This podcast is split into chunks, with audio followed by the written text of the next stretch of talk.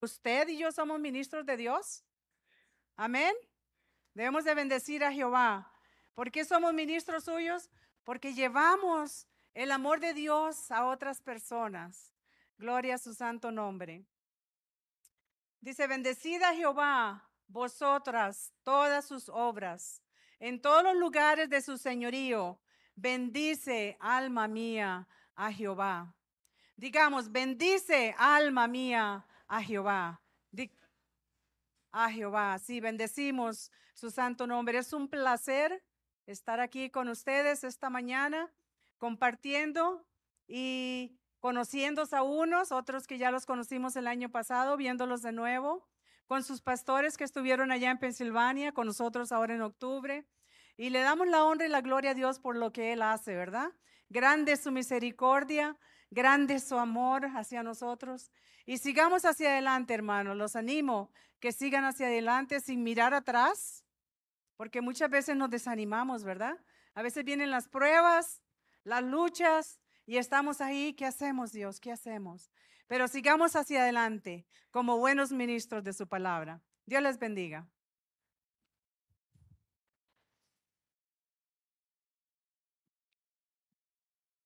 Pues el nombre mío es Alan, mi esposa es Rebeca. Quizás se dieron cuenta, pues Estica, nacida en Golfito, la zona sur. A los pocos años de edad, pues eh, se escapó del calor y se vino para acá la, a la mesa central y ahí, se, ahí vivió en Guadalupe. Así que el área de Guadalupe sí lo conocemos, por acá no tanto. Yo la conocí en Guadalupe eh, de jóvenes y nos casamos y ya tenemos 48 años de andar en el ministerio juntos, ella y yo, como pareja, como equipo. Y Dios nos ha bendecido. Hemos aprendido mucho.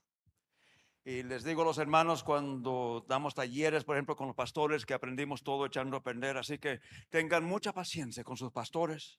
Tengan paciencia con ellos porque también están aprendiendo en el camino. Es la única forma que aprendemos. Nosotros fuimos pastores por 25 años en la iglesia donde sus pastores, los pastores Guni y, y Yerlen, estuvieron, ¿qué hace? Como dos semanas o tres, dos o tres semanas, estuvieron allá. Y no sé cómo lo hallaron la iglesia, eh, ya dejamos la iglesia en las manos de unos hijos espirituales nuestros. Según entiendo, están haciendo buen, una buena obra, ¿verdad que sí? ¿Sí? ¿No? ¿Sí? ¿Sí? Ah, bueno. Quería saber. Esta iglesia es una iglesia especial, ¿sabían? Sí, sí, sabían.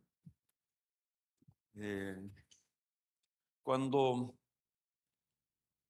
entré aquí el año pasado, sentí algo algo especial aquí, profeticé sobre la iglesia este año de nuevo. Señor sigue aumentando la unción que está sobre esta iglesia. Y lo que sentí es que esta iglesia es como una familia, pero no, no, no familia nuclear. A veces hablamos de iglesia como familia y pensamos en una iglesia donde todos viven bajo el mismo techo. Una familia donde todos ya ahí se quedan los hijos, eh, algunos se casan pero siguen viviendo en la casa. Y, creemos o, pensamos en una iglesia que es como familia, como una iglesia donde, que, es como una familia donde todos viven bajo un mismo techo. Pero lo que miré es que esta iglesia es una iglesia como familia donde los hijos crecen. ¿Y qué hacen los hijos cuando crecen? Se casan. Y cuando se casan, buscan su propio hogar.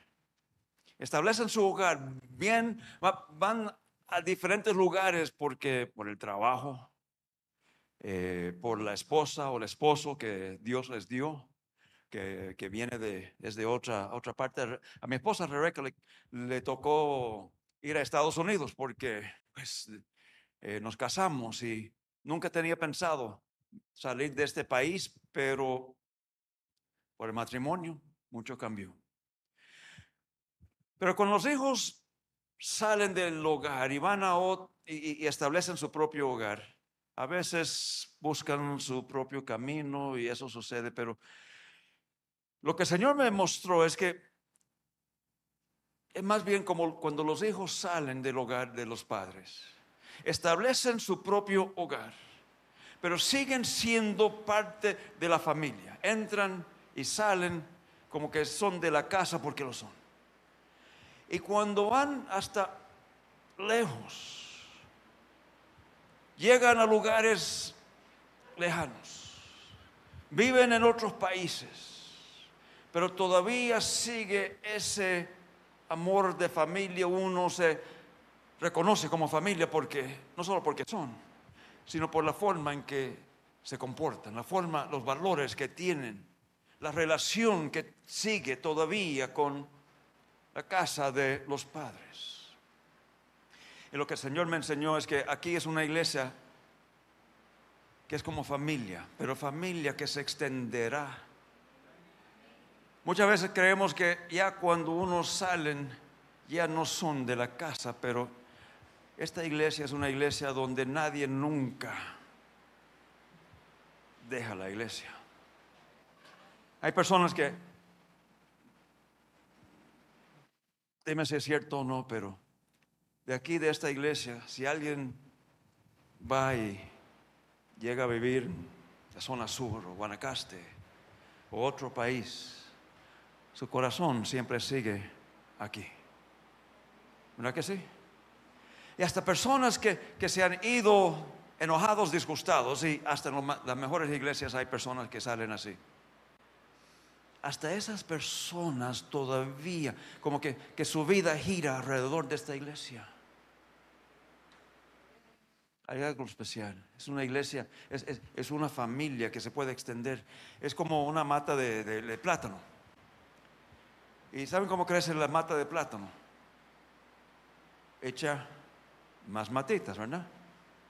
Y entre más tiempo, más matas echa. y es así que que da fruto, es así que, que crece la mata de plátano y da más y más y más. Y esta iglesia crecerá de igual forma, echando las matas, echando las matas, teniendo familia en otras partes, pero siempre siendo la misma familia. Y les bendigo en el nombre de Cristo. Una bendición de los últimos días es que no hemos visto muchas noticias. No sé, todavía sigue eh, el conflicto en el Medio Oriente. ¿Sí? Ah, por no ver las noticias pensé que ya se había acabado.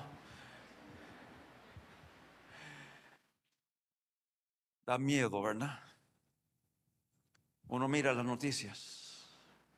Mira las noticias y mira lo que pasa, lo que está pasando allá.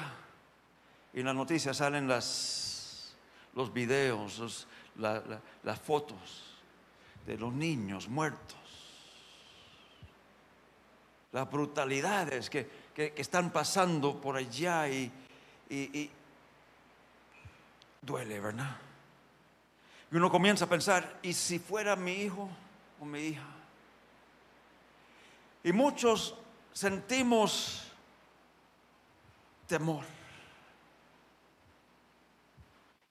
Porque nos pega duro y reaccionamos como si fueran nuestros, nuestras propias familias que está pasando, tanto lo que está pasando con los eh, judíos como los palestinos. hay, hay, muchas tragedias ahí. Y nos pega fuerte. No sé si a algunos de ustedes les da tanto miedo que hasta le ponen más llaves a las puertas. Algunos sí. No es que los palestinos van a llegar acá a Costa Rica a hacer lo mismo. Es, el otro lado del mundo. Pero el temor, el miedo es contagioso. ¿Sí o no? Es contagioso. Uno la familia pasa alguna tragedia y, o los vecinos pasan alguna tragedia y uno quiere ayudar, y, pero mira lo que sucedió en el hogar vecino. Y ese miedo es contagioso y uno lo siente como si le hubiera pasado a uno mismo. Uno mira las noticias acá en Costa Rica y mira las noticias, telenoticias o el canal de preferencia. Y ahí sacan. ¿Y, qué sacan? Hay una tragedia hay eh, un choque de un camión que chocó con un carro y murieron varios y, y ahí lo pasan por cinco o seis días. Y cada día uno siente más miedo porque es lo mismo, lo mismo, lo mismo, lo mismo. No es que, que sucedieron docenas de accidentes, es que lo pasaron tantas veces que como que aumenta aumenta el temor, aumenta el miedo y uno sale a, visitar a alguien, uno sale eh, a conducir, uno sale en un camión y, y uno se le queda en la cabeza. Hoy en día vivimos en un tiempo donde hay mucho miedo, mucho temor. Pasamos por el COVID. Murieron personas por consecuencia del COVID. También murieron personas por consecuencia de otras cosas. Pero nos metieron tanto miedo con el COVID que personas se quedaban hasta en la casa con las puertas cerradas, no dejando que nadie entrara, no, no teniendo esa comunión con otros, ni siquiera con la familia. Nos dio tanto miedo que cuando nos decían que deberíamos de hacer algo, lo hacíamos sin pensar. Mi esposa y yo vivimos solos en la casa, los hijos ya están grandes, tienen sus propios hogares. Y cuando nos dijeron que deberíamos de lavar, cuando comprábamos verduras, lavar las verduras, porque dejar las verduras por 24 horas ahí eh, por fuera, fuera de la casa, después meter las verduras, lavar las verduras, porque, bueno, tantas instrucciones, lo hacíamos. Un día mi esposa me dice, ¿por qué estamos haciendo esto? Si solo nosotros dos estamos en la casa y nadie entra ni sale de la casa. Y nosotros limpiando ahí en la casa porque, porque, porque Teníamos miedo, temor. El miedo, el temor. Leemos en las escrituras. Aparece un ángel. Le aparece a Gedeón, le aparece a, María, le aparece. Aparecen ángeles a, la gente en, en las escrituras. Y lo primero que dicen es, no ¿No qué? No temas. No temas. Soy yo, soy un ángel. Por el susto. Más que todo por el susto. Por el miedo. ¿Qué me dirá?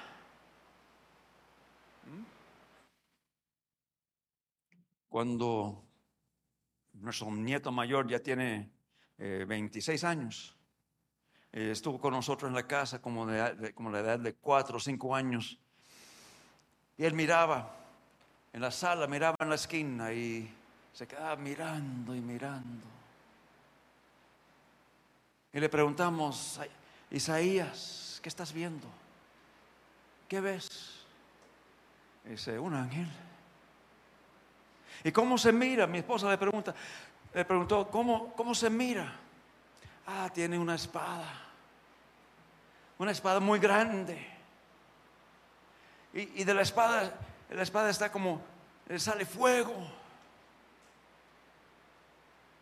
Yo pensé, si yo, si yo vería un ángel con una gran espada, con fuego, creo que me daría miedo.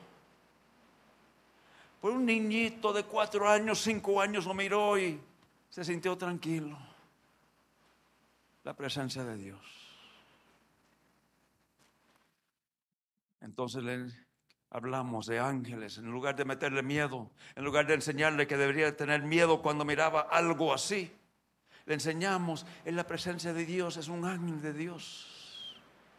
Hace poco el, el, nieto menor nuestro, que ahora tiene cinco, tenía como cuatro años, lo mismo, miró ángel, un ángel, tranquilito, tranquilito, tranquilito. Y lo que pasa es que aprendemos, enseñamos, eh, eh, eh, aprendemos a tener miedo de las cosas que no deberían de darnos miedo. Cualquier susto, cualquier cosa que es diferente, cualquier cosa que, que, que, nos, se nos presenta. Por lo que escuchamos decir otras personas, por lo que vemos por televisión, por lo que escuchamos de los vecinos familiares. aprendemos a tener miedo. El miedo, el temor es contagioso.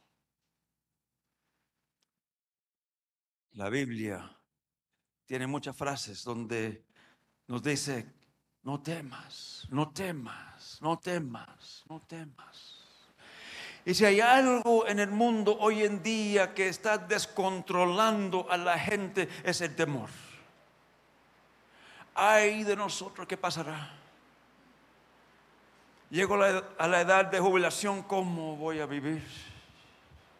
Ya siento ciertas cierta diferencias en mi cuerpo y si quedo, en la eh, si quedo en una cama paralizado, ¿quién me cuidará?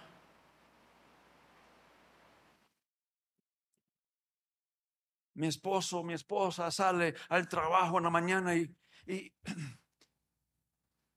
yo veo como, vemos cómo manejan la gente y que si le pasara algo. Y así como durante el COVID pasamos el día, pasamos la noche con ese, un temor, un temor. Y muchas veces no tiene, no es algo racional. Pero a veces sí, a veces hay, hay cosas que suceden en la vida que sí nos da miedo. Si hay alguien en la Biblia que no tuvo temor, ¿qué piensan de alguien como el rey David? ¿Mm? El rey David.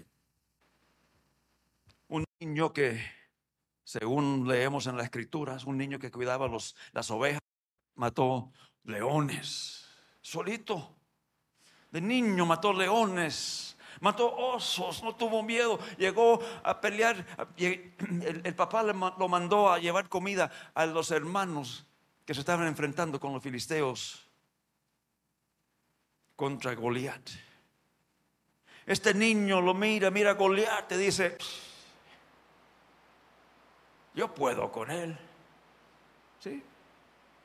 Si hay alguien que, que no tenía miedo, el rey David. Dice, pásamelo. Y fue y lo mató. Cuando andaba ahí, eh, cuando Saúl andaba tratando de matarlo y él andaba ahí con, con, ah, sus hombres valientes, hombres que, que, de, de, los peores que habían en la sociedad, que él reclutó, los reclutó y los discipuló, los disciplinó, los enseñó y llegaron a ser una fuerza, una fuerza que podía contra cualquier enemigo. 40 de ellos contra miles de otros siempre ganaban. Y salieron a la batalla y, cuando salían a la batalla siempre ganaban, no importaba cuál, qué clase de enemigo venía contra ellos un hombre valiente, ¿verdad que sí? ¿Cómo quisiéramos ser como el rey David? Vamos a ver un poquito de, su historia, porque hay algo aquí en la historia de, David que nos puede ayudar cuando estamos pasando por tiempos de temor. Y si están pasando, no lo están pasando, lo pasarán. Siempre hay cosas en la vida que nos da miedo, que nos da temor. Hay, temor que es bueno, enseñamos a nuestros hijos. Eh, tener temor, tener miedo de ciertas cosas para enseñarles no, no, no andar en moto a 200 kilómetros, kilómetros por hora por San, San José. ¿Verdad que sí? Esos queremos, no queremos que nuestros hijos lo hagan, aunque algunos aquí quizás lo han hecho, pero a nuestros hijos no, porque queremos que, que estén bien. Hay cosas que les enseñamos por su bien, tener miedo cuando cruzan la calle, mirar a ver si vienen carros y así, que tengan cierta cautela. Hay miedo que es bueno. El, temor del Señor también es algo, es otro tema. Y no vamos a entrar ahí, es algo bueno. Segundo de Timoteo 1.7, Pablo le dice a Timoteo del amor, eh, del, espíritu de, eh, de- en este caso, un espíritu dañino.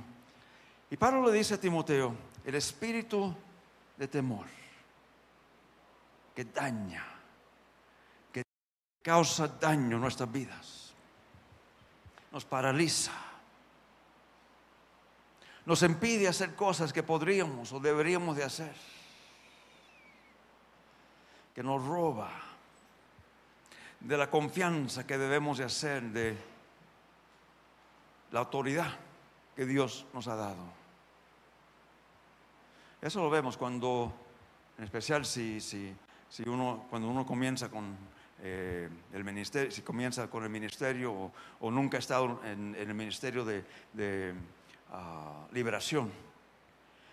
Y la primera vez, y cuando uno se enfrenta con un demonio y comienza ese ministerio con, eh, de liberación con alguien, aunque sea parte de un equipo, no, no- no está a cargo, da miedo en un principio, nos paraliza, nos quita la autoridad y por eso muchos dejan de hacerlo.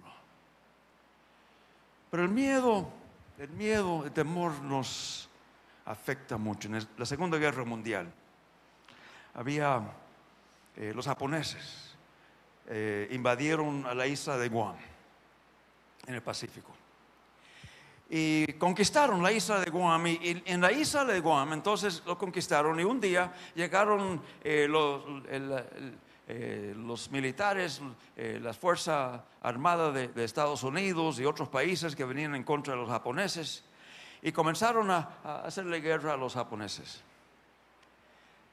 Había un señor, un, soldadito, un soldado ahí japonés, que le dio mucho miedo. Mira, miró todos estos soldados que venían en contra de ellos y fue y se escondió, se ocultó, se, escondió en una cueva ahí en la selva, en la isla de Guam.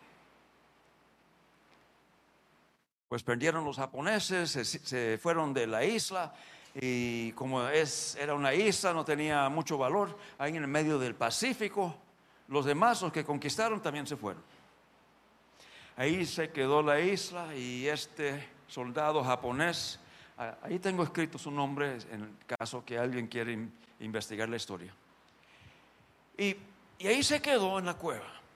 Se levantaban las noches para ir a buscar qué comer, cucarachas, ratas, mangos. Y de eso vivía por años y años y años. Después de 28 años alguien llegó a la isla y, y a pesar de que tanto los japoneses como los estadounidenses, como los demás eh, eh, aliados con los, ah, ah, americanos habían eh, hecho propaganda ahí en la isla diciendo que la guerra ya se había acabado, si había algunos soldados, ya tanto los japoneses como de otros países que podían salir porque ya no había peligro, que serían bien recibidos y los cuidarían. Él se quedó en la cueva porque tenía temor de salir. Después de 28 años llegar- llegaron unas personas y, y lo convencieron salir de la cueva. Y cuando salió, pues se dio cuenta que ya no había guerra, ya no había peligro. 28 años preso por el miedo. Y nosotros pasamos días, semanas, meses, años, en algunos casos décadas, presos por el miedo. Y quizás no estamos viviendo de las cucarachas, ratas y mangos, pero ahí vivimos una vida que no es la vida que Dios nos diseñó para vivir. Es fácil, es fácil caer en, en- un lugar así. Es una historia de temor grande. De niño me tocaba sacar la basura.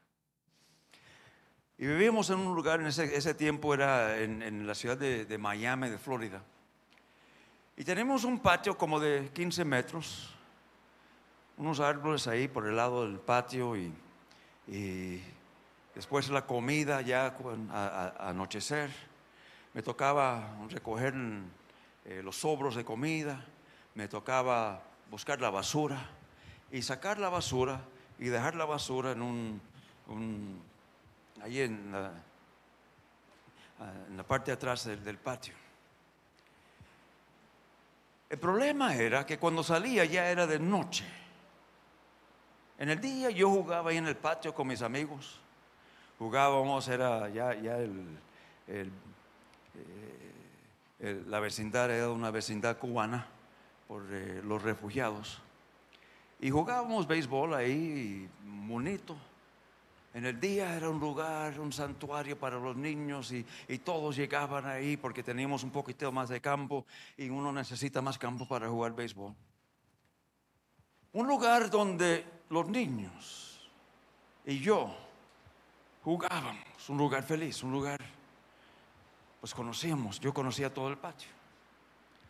Pero en la noche, era lo que pasaba. Salía de la puerta atrás y escuchaba el sonido del viento en los árboles.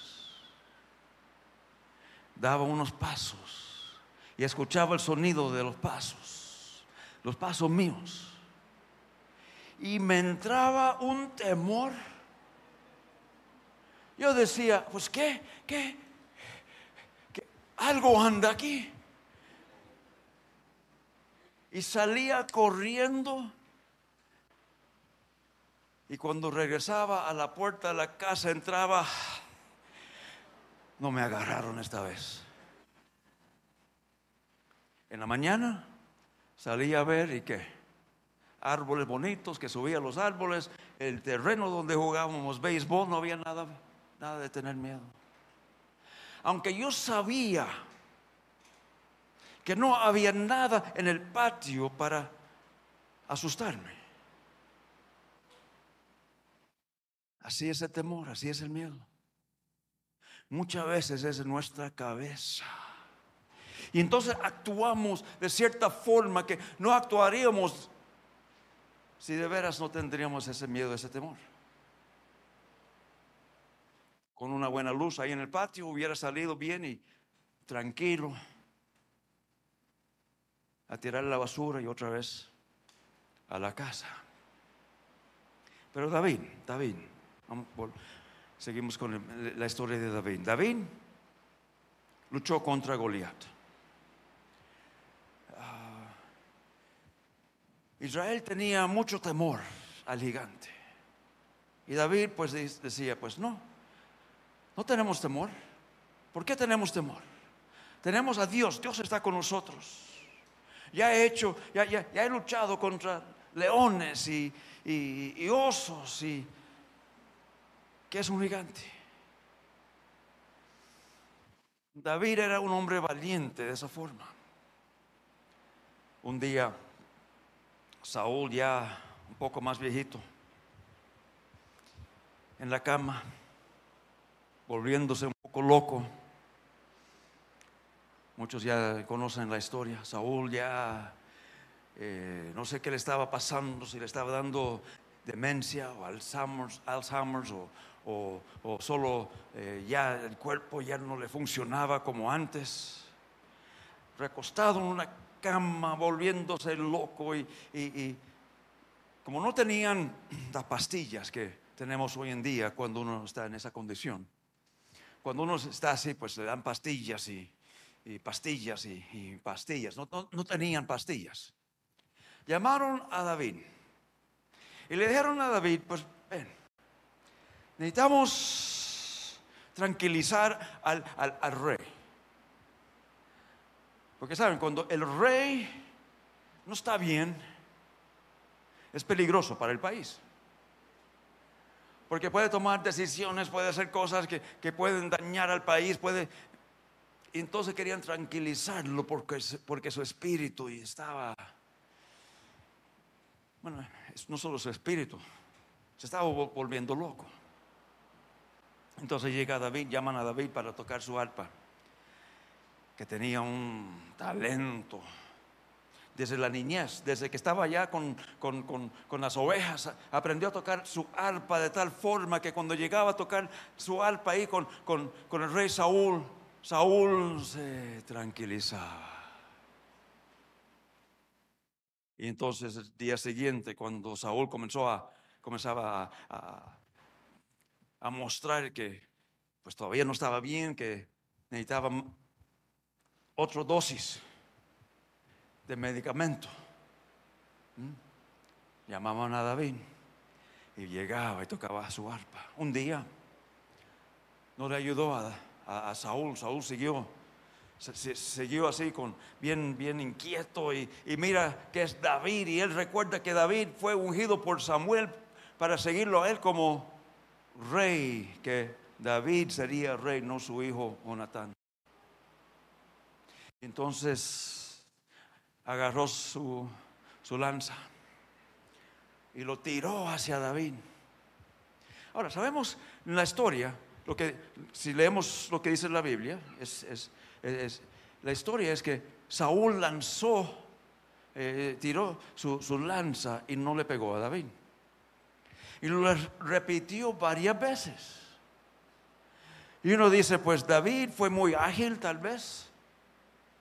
O Saúl tenía mala puntería, tal vez. Saúl era un hombre de guerra.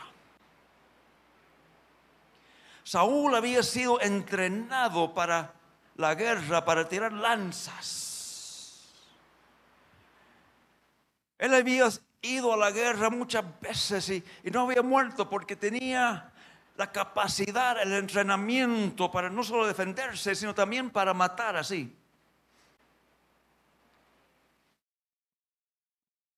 ¿Qué estaba pasando ahí? Pues tal vez David fue muy ángel. No, en un cuarto Saúl lo hubiera pegado diez años atrás. En especial teniendo dos, tres, cuatro, cinco oportunidades para hacerlo. ¿Qué estaba pasando? Saúl estaba en cama. Piensen en un hombre ya mayor, que su cuerpo está fallando.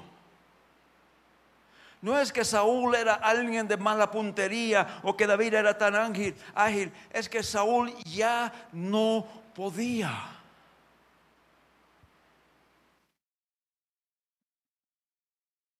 Saúl no podía.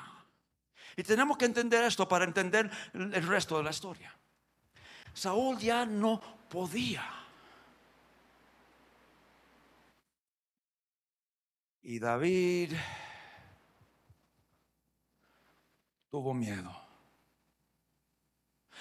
Muchas veces cuando tenemos miedo, muchas veces cuando nos da temor, no es por algo que de veras debería darnos temor. A David, un hombre de guerra, un hombre que él mató diez mil por cada mil que Saúl mató un hombre que tenían los, eh, eh, los valientes, los hombres valientes que le apoyaban, que junto con David podían vencer a cualquier enemigo.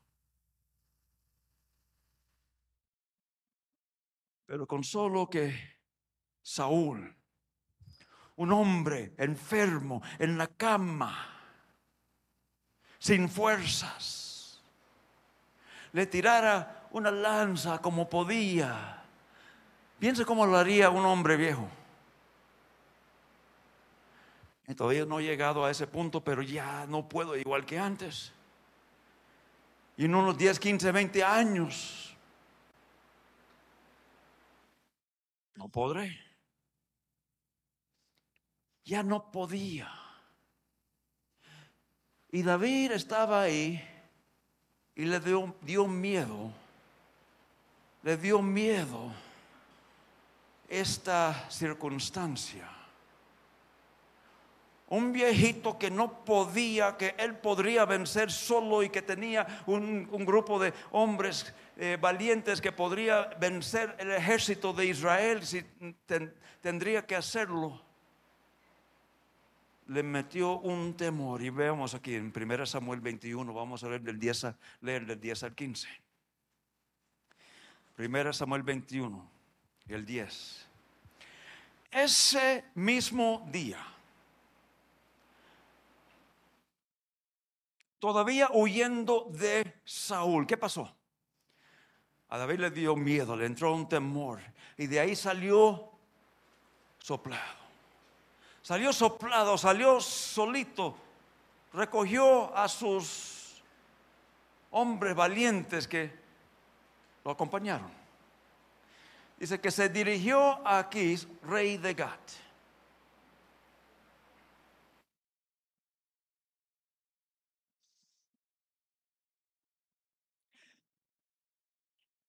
¿Qué creen que pasó en el camino?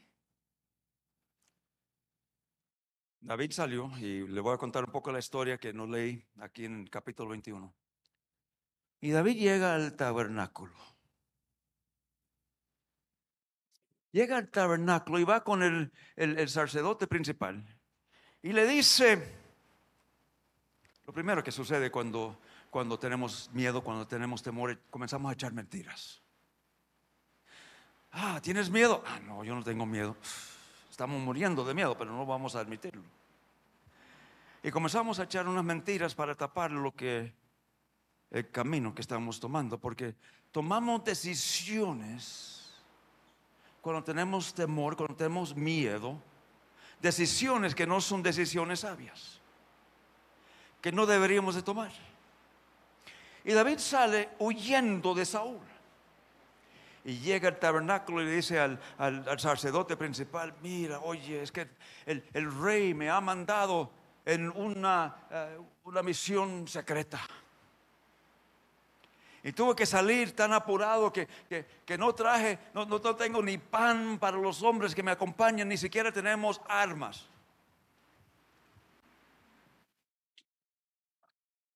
Y el sacerdote lo cree.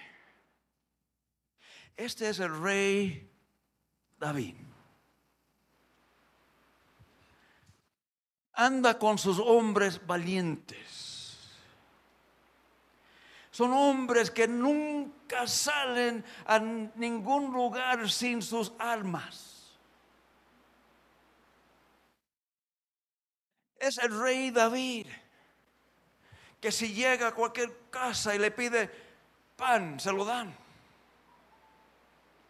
Pero llega al tabernáculo con tanto miedo que no quiere. No, no quiere ir a ninguna parte, no quiere pedir pan, no quiere pedir almas, no quiere pedirle ayuda a nadie más. Va con el sacerdote y le echa una mentira para ver si le da algo. Y el sacerdote dice, pues solo tengo pan de la presencia y solo los que ya, ya, ya, ya, ya se han santificado pueden comer de ese pan. Y David le echa otra mentira. Ah, no, es que hemos estado en la batalla, todos estamos bien santificados. Y el sacerdote se lo da. ¿Eh? Es ese proceso. Es lo que nos sucede cuando nos entra el temor, cuando tenemos miedo, cuando reaccionamos por el miedo y el temor en lugar de tomar decisiones sabias, decisiones que debemos de tomar. Y entonces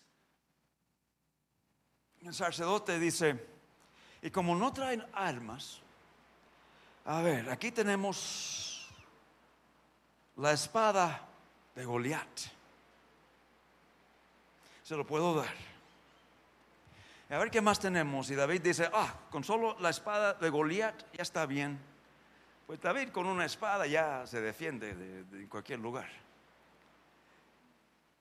Pero la espada de Goliat lo tenían ahí en, el tabernáculo como símbolo de cómo Dios protege a su pueblo. ¿Mm? El símbolo de la protección de Dios a su pueblo y David andando con tanto miedo toma ese símbolo no para declarar que Dios sí lo protege, sino para protegerse, pro- pro- protegerse a sí mismo como puede. Ya todo se va torciendo. Las decisiones van de mal en peor. La forma de pensar, se, se- como que ya, ya, le domina, está dominando el miedo.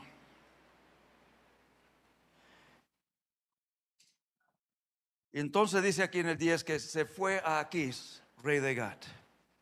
¿Por qué iría ahí? Bueno, un lugar, era un lugar donde vivían los filisteos más fuertes. Era el lugar de donde venía Goliat y sus hermanos gigantes y los guerreros más fuertes de los filisteos. Y si había un lugar donde Saúl no iría, era Agat. Por el miedo, por el temor. David decidió buscar un lugar donde estaría seguro de Saúl, el viejito que está en la cama. El viejito que ya no puede tirar la lanza. Por miedo va a e- ese lugar donde él sabía que Saúl no iría, nunca había ido, nunca iría, por el, temor que Saúl tenía. Pero mira lo que le pasó. A ver, ¿por dónde vamos? Aquí en Gad, todavía estamos en Gad. Y David y los que le acompañaban, los, los hombres valientes, llegan a Gad. David con la espada de Goliat. El pueblo natal de Goliat. Queriendo esconderse en Gad.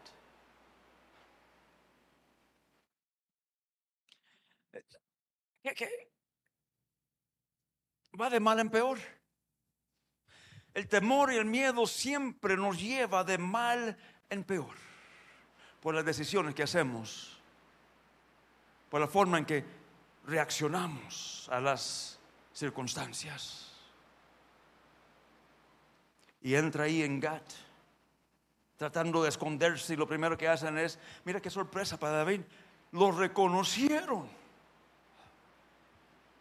Por supuesto lo van a reconocer. Es que en todo Israel y hasta en donde vivían los filisteos cantaban esa canción, una canción popular que Saúl había matado sus miles y David sus diez miles. Era una canción que todo mundo oía y cantaba y los que no querían oír, no, era tan popular que hasta los que no querían oír la canción lo tenían que escuchar porque era, ahí lo cantaban en las cantinas en todo, todo lugar. Y entra con la espada de Goliat, el héroe de los filisteos y más bien el héroe de Gat, el hermano, el hermano héroe de los otros gigantes en Gat. ¿Quién no reconocería esa espada en Gat? Y de repente ahí está, de mal en peor. Saúl no le hubiera podido hacer nada, pero ahí en Gat sí. Las decisiones que hacemos cuando tenemos miedo, cuando tenemos temor. Y en el 11 dice, los oficiales le dijeron a Aquís, al rey, ¿no es este David el rey del país? Todavía no se había muerto Saúl, pero todo el mundo sabía que David le iba a seguir y que David tenía el- la autoridad y el poder. ¿No es él por quien danzaban y en los cantos decían Saúl mató a sus miles, pero David a sus diez miles? Al oír esto, David se preocupó y tuvo mucho miedo de Aquís, rey de Gat. Ahora sí. Ay, Dios. ¿En qué me metí? Mejor me hubiera quedado allá con Saúl. Pero ya está. Y tuvo mucho miedo. Imposible que David podía esconderse en ese pueblo. Y todo el pueblo con ganas de matarlo, el que mataba a David hubiera sido, hubiera sido un héroe, porque era el que mató a Goliat. Y ahí está en medio de los enemigos. Y otra vez tuvo mucho miedo. En este caso del rey aquí. Ahora sí. Ahora sí. No tiene por dónde salir. ¿Qué hace? Mira lo que hace David. El 13. Por lo tanto, fingió perder la razón y en público comenzó a portarse como un loco, haciendo garabatos en las puertas, así en las puertas, y dejando que la saliva le corriera por la barba, haciéndose lo más loco posible. Aquí dijo entonces a sus oficiales, lo, hizo tan bien que, convenció al rey. Y aquí el rey le dijo entonces a sus oficiales, ¿pero qué? ¿No se fijan? Ese hombre está loco. ¿Para qué me lo traen? ¿Acaso me hacen falta más locos aquí? Ya tengo suficientes. Que encima me traen a este para hacer sus locuras en mi presencia, sáquenlo de mi palacio.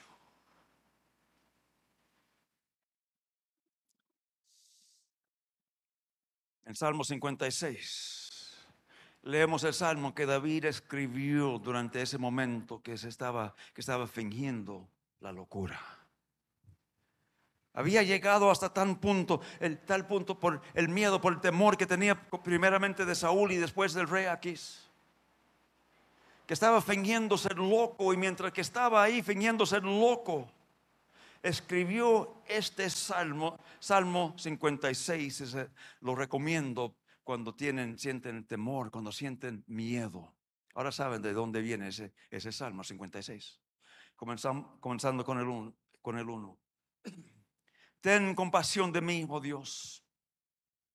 Pues hay gente que me persigue. Cuando lo leemos, cuando lo leemos para otros, para ah, apaciguarlos o para eh, animarlos. Había gente que le perseguían. Por un lado, el miedo comenzó con alguien que no le podía hacer daño. Era algo más que todo en su cabeza, pero también habían otros que sí le podían hacer daño. No importa que es real, sea las circunstancias que le da miedo, que le da temor. Pues hay gente que me persigue. O pienso que hay gente que me persigue, no importa, es igual. Todo el día me atacan mis opresores.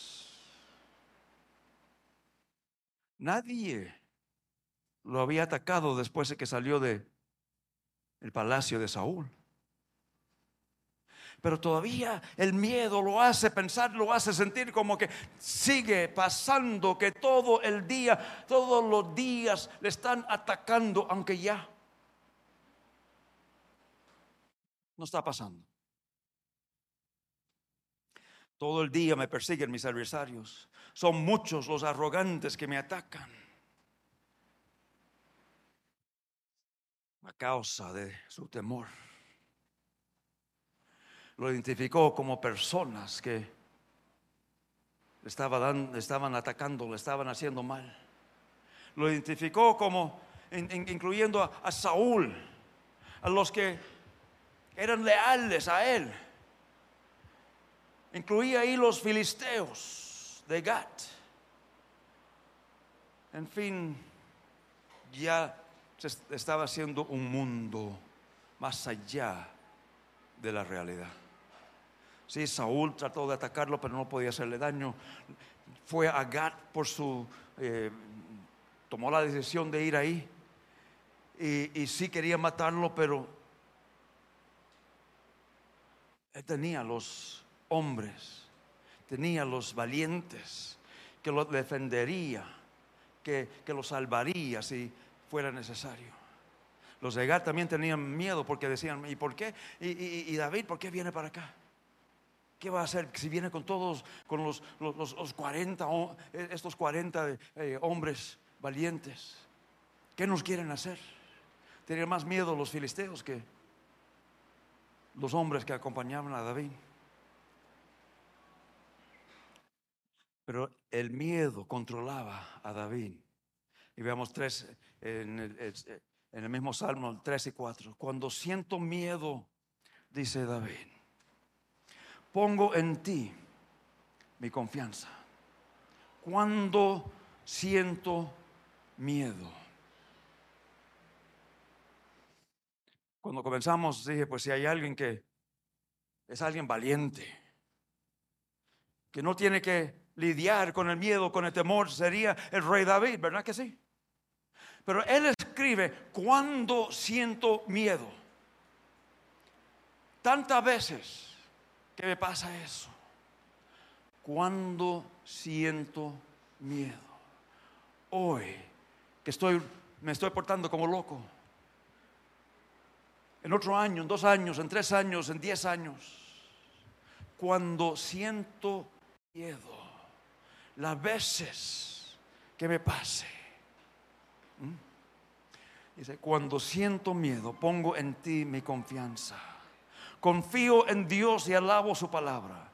Confío en Dios y no siento miedo. ¿Qué puede hacerme un simple mortal?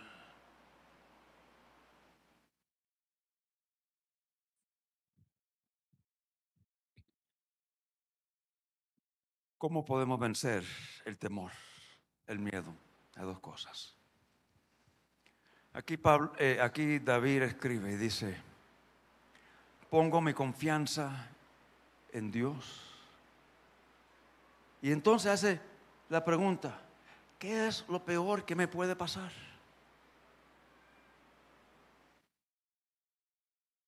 Las dos cosas que más nos ayudan cuando sentimos ese miedo, ese temor. Poner la confianza en Dios y hacer esa pregunta sencilla. ¿Qué es lo peor que me puede pasar? Ahora, estoy seguro que entienden lo que es poner la confianza en Dios. Es, es algo que nos han enseñado en la iglesia. Así debemos de, de- de- de responder y orar y decir, Dios, pongo mi confianza en ti. Esa preguntita que hace David suena raro, ¿no? ¿Qué es lo peor que me puede pasar? Hay un país que visitamos seguido. Y cuando llegamos allá, pues tenemos que enfrentarnos con, con, eh, una política que es muy contra los cristianos. Muchos han sido, ah, hay mucha persecución. Eh, encarcelados, quemados en las casas, y en fin.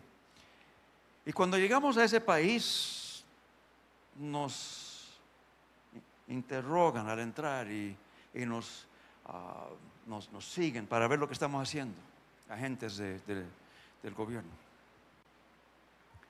Y cuando llegamos ahí, oramos. Señor, nos has llamado aquí, confiamos en ti, porque da miedo.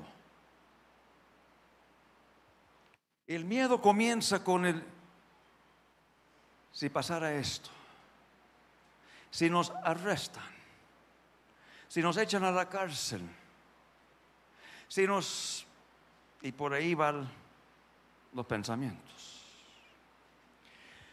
Pero hacemos esta pregunta y la pregunta es, ¿qué es lo peor que nos puede pasar? En ese caso, lo peor que nos puede pasar es que nos matan. Y entonces lo tenemos que procesar. Si nos matan, vamos con el Señor. Ah, lo peor que nos puede pasar es que en el, servicio al Señor nos quitan la vida y vamos con Él. Ok. Da, da cierto, cierto temor, no queremos morir. Pero ya nos da mejor idea. nos da claridad en la cabeza y en el espíritu. ¿Qué es lo que estamos enfrentando? Lo peor que nos puede pasar es, y cuando aclaramos lo peor que nos puede pasar, entonces podemos hacer dos cosas. Uno, entregárselo al Señor, es la confianza en Dios. Señor, aquí estamos, nos llamaste. Si es que es para darnos la vida aquí en este país, te damos la honra y la gloria y se lo damos porque tú eres el Señor. ¿Mm? Y cuando uno comienza a orar de esa forma, da confianza, es darle confianza en Dios. Y después hablamos. Y si sucede, llegara a suceder lo peor,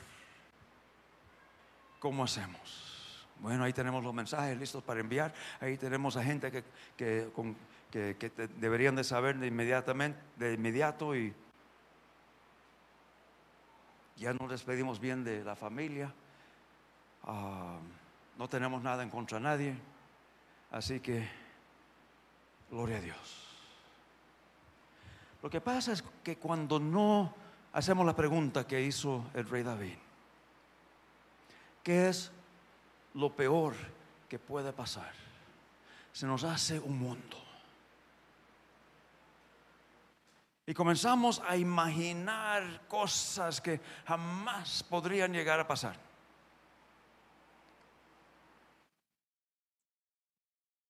¿Verdad que sí? Eso le pasó a muchos durante el COVID. La imaginación com- comenzó a correr con ideas que ideas que nunca pasó, que nunca podrían pasar, mucho más allá de lo que nadie había vivido. Pero cuando nos controla el temor, cuando nos controla el miedo, todo se nos hace un mundo. Que el jefe me miró mal en el trabajo. Ah, es que ya me va a correr y no, y no voy a poder eh, hallar otro trabajo porque ¿quién me va a querer?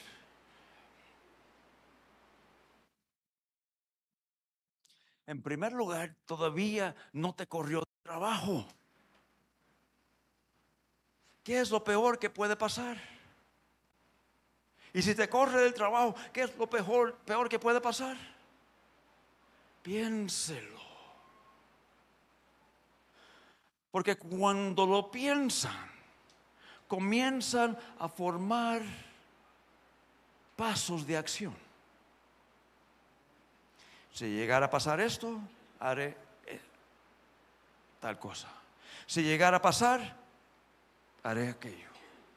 Si llegara a pasar, pero uno entonces tiene un plan de acción. ¿Qué hubiera pasado con David?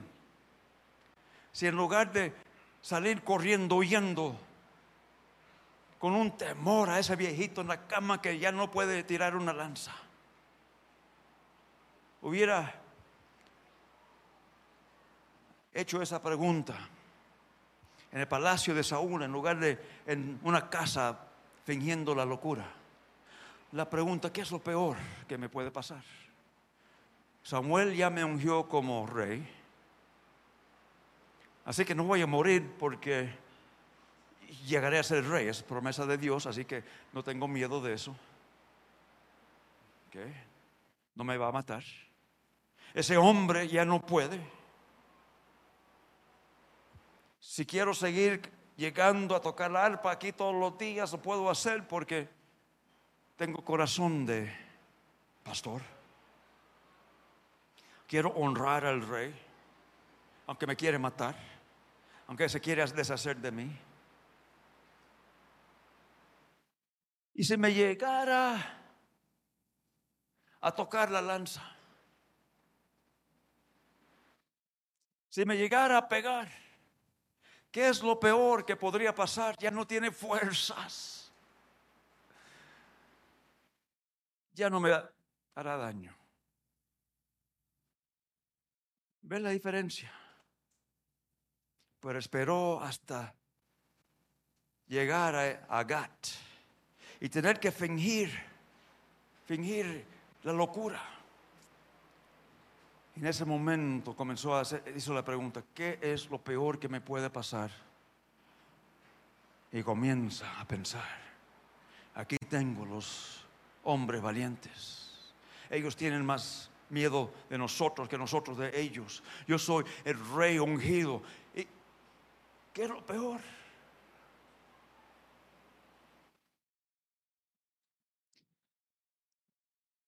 ¿Cuándo? Como dice el rey David, ¿cuándo sienten miedo? ¿Mm? El rey David no dice no tengan miedo. Los ángeles dicen eso, los ángeles no saben. No son humanos. No tengan miedo. Es fácil para un ángel decir, eh, decir eso. David siendo hombre, valiente. Dice, ¿cuándo tienen miedo? Tengan confianza en Dios. Y hagan la pregunta, ¿qué es lo peor que me pueda pasar? Y con esa pregunta comienza a pensar con buena razón. No deje que el miedo les controle. No reaccionen por el miedo, sino tomen pasos firmes. Pasos firmes que les preparan por si acaso sucediera algo, pero que también les ayuda a pensar qué es el futuro, hacia dónde me dirige el Señor. Y entramos entonces en la presencia de Dios con otro espíritu muy diferente. En lugar del control, del miedo, sometidos, sometidos al Señor Todopoderoso. Vamos a orar por los que necesitan oración en esta, esta tarde. Pero quiero bendecirles porque todos nos da el miedo y el temor de vez en cuando. El salmista David tenía razón. Cuando, cuando tenemos miedo. Pónganse de pie, quiero bendecirles y después oraremos por los que quieren oración. Doy gracias, Padre, por que tú eres el Dios, el Dios sobre todo espíritu. Confesamos, Padre, que nos da, nos entra el miedo, el temor de vez en cuando. Y, y, confesamos que cuando comenzamos a sentir ese miedo, cuando comenzamos a sentir ese temor, nos controla. Nos controla nuestras acciones, nos controla nuestras reacciones, nos controla la forma de vivir. Y confesamos, Padre, que cuando estamos bajo el control de ese espíritu de temor, así como Pablo le escribió a Timoteo, ya no somos eficaces ya no somos eficaces en tu reino, ya no somos eficaces aquí en la tierra, ya no somos lo que debemos de ser en nuestras familias. Y Padre Santo, en primer lugar te pedimos perdón por haberlo permitido, por haberte fallado. Perdónanos, Padre, perdónanos. Y Padre, en esta tarde nos comprometemos, nos comprometemos a confiar en ti. En lugar de ser controlados por el temor, controlados por el miedo, declaramos en el nombre de Cristo que confiamos en ti, Señor Jesucristo que tú eres. Que tú eres el rey de reyes. que tú eres el Señor de señores, que tú eres el que tiene autoridad sobre todos estos espíritus y declaramos en el nombre de Cristo, confiamos en ti. Ayúdenos, Padre. Ayúdenos a tomar decisiones sabias. Ayúdenos, Padre, a vivir una vida donde damos pasos firmes hacia el futuro que tú tienes para nosotros, no huyendo a lugares como Gat, no buscando refugio en lugares que son peores de lo que los lugares donde nos encontramos. Y te pido, Padre, que nos enseñes qué hacer con las respuestas a la pregunta, ¿qué es lo peor que nos puede pasar?